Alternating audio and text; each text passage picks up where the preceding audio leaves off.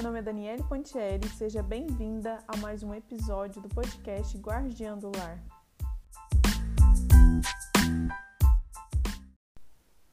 Olá, guardiãs, como é que vocês estão? Eu espero que estejam todas bem. Que a graça de Deus seja derramada todos os dias em seus lares e que vocês possam se tornar mães, esposas, cada dia melhores. E no episódio de hoje, nós vamos falar sobre administração financeira no lar, que é um tema assim, muito, muito importante. Nós precisamos saber administrar o que Deus nos deu, não importa se em grande ou pequena quantidade. E a primeira coisa que eu quero compartilhar aqui com você hoje é sobre aquela questão que inclusive já me perguntaram lá no Instagram. Qual que é o certo? Juntar a grana do marido e da mulher ou manter separado? Cada um cuida do seu. E olha, gente, isso é particular de cada casal, mas sinceramente, o mais apropriado é que tudo seja dos dois. Há situações em que o marido trabalha e o dinheiro dele é para ele e para a família. E a mulher dele também trabalha, mas o dinheiro é todo dela. Né? Ela só gasta com ela, não ajuda com o filho nem com nada. E será que está certo? Existem casais que nem sabem quanto que o cônjuge ganha e muito menos quanto que deve, viu? E o que está aprontando com o dinheiro. Aí de repente aparece uma bomba, uma dívida enorme de um dos dois, que prejudica toda a família e que vai desgastando o matrimônio, né? Sabemos que aí muitos chegam até o ponto de divórcio por questão financeira. Isso sem falar daqueles casos em que um dos cônjuges falecem, né?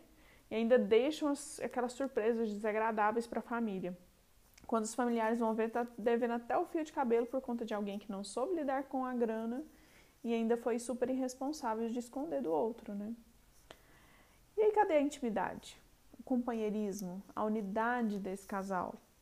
Então, na minha opinião, um tem que saber exatamente quanto que o outro ganha e prestar conta, sim, do que, que estão fazendo com o dinheiro. É tudo dos dois. Ah, Dani, mas eu não trabalho, só meu marido que trabalha, eu não faço ideia de quanto que ele ganha. Pois é, não é porque você não trabalha que não tem o direito de saber o salário dele, né? E ajudar a decidir aí sobre com que gastar, quais os investimentos vocês vão fazer. Não interessa se só ele traz o dinheiro para casa. É tudo dos dois. Vocês são casados. É assim que funciona. Agora, sobre cuidar do dinheiro do casal. Quem vai administrar? O marido, a mulher ou os dois? Aí, gente, o casal vai ter que sentar e conversar a respeito. Na minha opinião, quem vai administrar é quem tiver mais aptidão para o negócio, né? mais jeito com o dinheiro, mais econômico, entende melhor sobre o assunto. Porque, olha, sempre tem um dos dois que é mais gastador, mais mão aberta, mais consumista, ou talvez até mais desorganizado mesmo. Então, seria melhor que o outro tomasse conta do dinheiro. E como eu disse antes, não é porque um deles vai administrar que não tem que prestar contas para o cônjuge, né? E conversar sempre para tomar certas, certas decisões. Por exemplo, aqui, né? Quem leva mais jeito sobre o assunto é meu esposo. Então, ele administra, até porque ele estudou sobre, sobre dinheiro, ele estuda até hoje, faz cursos sobre economia e investimentos, né? Mas todas as decisões nós tomamos juntos. Você vai comprar um carro ou não, um imóvel, se vai gastar com isso, com aquilo. Eu sei quanto que ele ganha, quais são as nossas despesas. Eu sei se nós temos dinheiro guardado, investido ou qualquer outra coisa. Tudo aqui é conversado. Eu também estou sempre procurando ler estudar sobre finanças, né, para poder ajudar melhor nas decisões. Coloquem uma coisa na cabeça de vocês: ainda que o esposo tome conta da grana, toda guardiã do lar precisa saber gerenciar o dinheiro. Você precisa saber justamente para ser vigilante, né? E não, não deixar que a família acumule, acumule dívidas. Você precisa ser vigilante se as, contas, se as contas estão sendo pagas. É, precisa saber como fazer o dinheiro do mês durar. Se há um fundo de emergência. Se vocês podem organizar uma viagem ou um passeio e se terão dinheiro para isso. Então, nós, guardiãs, se caso não temos naturalmente essa facilidade com números, nós precisamos estudar e desenvolver esse nosso lado. Precisamos, no mínimo, ser o suporte dos nossos maridos. Além do mais, se seu esposo venha faltar, falecer mesmo, a responsabilidade recai toda sobre suas costas e você vai ter que saber lidar com isso. Então, mais uma vez, vem aquela frase na minha cabeça: A mulher sabe edificar. E se esforçar para ter um mínimo de conhecimento sobre finanças também é sabedoria. Agora vamos falar um pouquinho sobre economia, porque se queremos progredir financeiramente, precisamos aprender a viver dentro das nossas possibilidades, é ou não é? E às vezes na correria deixamos passar muita coisa que está aí consumindo o orçamento da família. Talvez seja por pura falta de organização mesmo. Mas eu garanto que se você começar a fazer uma listinha aí agora, vai ver que ainda existem algumas situações que dão para melhorar. Eu vou dar alguns exemplos fáceis aqui de como você pode economizar. Primeira coisa, supermercado. Você costuma fazer compra em supermercados comuns ou em atacadistas? Que olha, se você não frequenta um que vende no atacado, começa a procurar aí na sua cidade, porque compensa. Aqui em casa, né, nós vamos em atacadistas fazer aquela compra básica da casa: produto de limpeza, arroz, feijão, óleo, açúcar, o pesado do mês mesmo. E principalmente os produtos de limpeza, viu? Compensam demais. Ah, detalhe aqui: não saia de casa sem uma lista de compras, porque senão provavelmente você vai comprar um monte de coisa que não precisa. Então sempre saia com a sua listinha feita, tá? Frutas e verduras. Você pode dar preferência às feiras. Não sei aí na sua cidade, mas aqui na minha cidade, no meu estado, ter feiras nas ruas ou em feirões próprios é muito comum. Então, além de ser tudo fresquinho, com muitas opções, o preço sai bem mais em conta do que no supermercado. Então, frutas e verduras nas feiras, tá bom? Agora, as carnes. Faça uma pesquisa onde compensa mais. Porque assim, geralmente os supermercados eles lançam um dia específico da semana para promoção de carne, por exemplo, ah, toda quinta é promoção de carne. Então procure saber onde que as carnes aí são de boa qualidade e com promoções. Alguns açougues também trabalham nesse esquema, tá? E aqui nós gostamos de comprar que dá para a semana toda e aí eu congelo. Além de economizar no valor, se a gente vai lá no dia da promoção, nós economizamos no tempo e na gasolina, porque aí não tem que sair todo dia para comprar carne. E outra coisa, tenha sempre comida pronta, congelada, especialmente para o final de semana.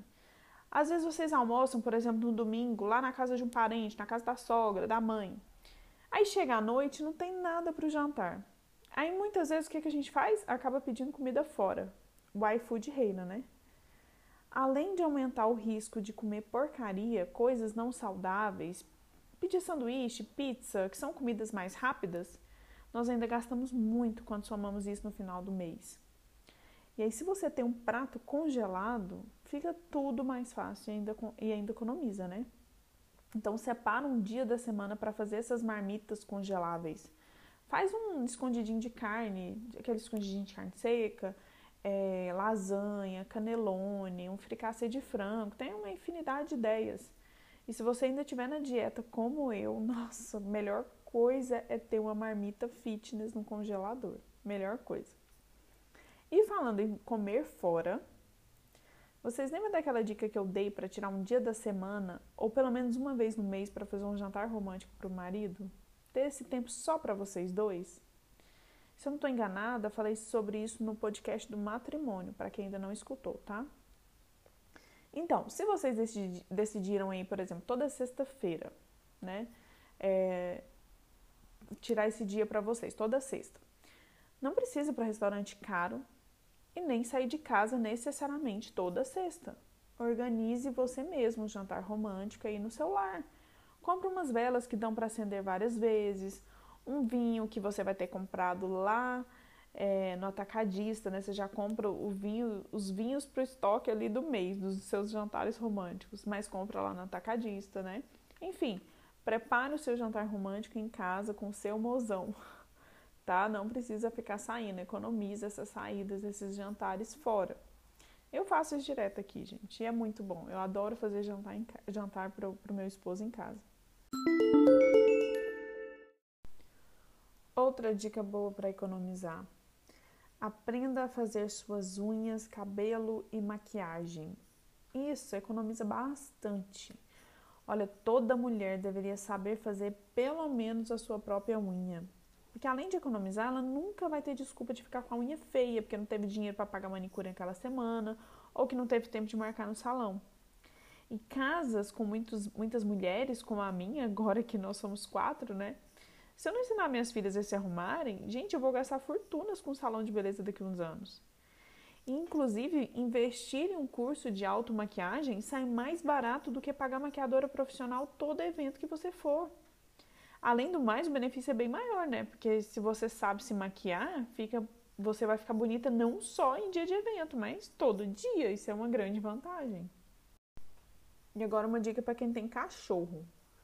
Qual que é a frequência que ele vai para o pet shop? Principalmente, gente, se for um cãozinho de pequeno porte, dá tranquilamente para dar banho em casa e economizar. Compre os produtinhos e você e seus filhos dão banho no cãozinho, além do mais as crianças gostam, não é? Acham divertido. Manda lá pro pet shop uma vez só por mês para poder tosar e dar uma caprichada ali na limpeza. E vocês viram que eu falei só de cachorro, né? Porque eu não sei absolutamente nada sobre gatos. Eu não sei nem se eles frequentam pet shop, tá? Mas então, ó, dá para economizar com cachorrinho em casa também, tá? Essas são no pet shop toda semana, acaba gastando muito. Ah, lembrei de uma outra dica aqui agora que muita gente sabe, mas não faz. Tire da tomada os aparelhos que não estão usando, né? Ficam puxando energia ali à toa. E ensinem também seus filhos a sempre apagarem as luzes quando saírem de algum ambiente. Isso faz diferença na conta de energia no fim do mês. É uma coisa simples, que igual eu falei, parece que todo mundo sabe, mas na prática muita gente deixa de fazer, né? não faz. E sempre você vê alguma plugzinha, alguma coisa ligada ali nas tomadas, gastando energia. Gente, na verdade, são muitas dicas que eu poderia dar aqui, né? Mas fiquem sempre de olho, atentas no que dá para economizar. Esse dinheirinho economizado daqui e dali dá para fazer, por exemplo, uma viagem legal com as crianças, né? um passeio divertido, coisas boas para colecionar memórias. Né? A gente, nós pais, sempre preocupamos com isso, né? Colecionar memórias afetivas né? com os nossos filhos. Ah, a última dica que eu queria deixar neste post e a mais importante desse episódio é o seguinte: leiam a Bíblia. Isso mesmo, leiam a Bíblia. Vocês querem aprender sobre administração financeira e como serem uma família próspera? Tá tudo lá. Gente, existem mais de dois mil versículos sobre bens e dinheiro na Bíblia. Você já ouviu falar sobre Salomão? Pois é, então veja o que, que ele tem a dizer. Se você realmente quer aprender, é só ir na Bíblia, tá certo? Então é isso, guardiãs. Tirem um dia aí para analisar a realidade de vocês. Façam uma listinha né, do que possa ser melhorado, o que, que dá para economizar, o que, que dá para investir. Estudem sobre investimento, tá bom? É, aprendam e sejam boas administradoras financeiras do lar. Apoiem os seus esposos, né, para que juntos vocês possam alcançar os objetivos aí traçados pela família, tá? Fiquem com Deus e até a próxima.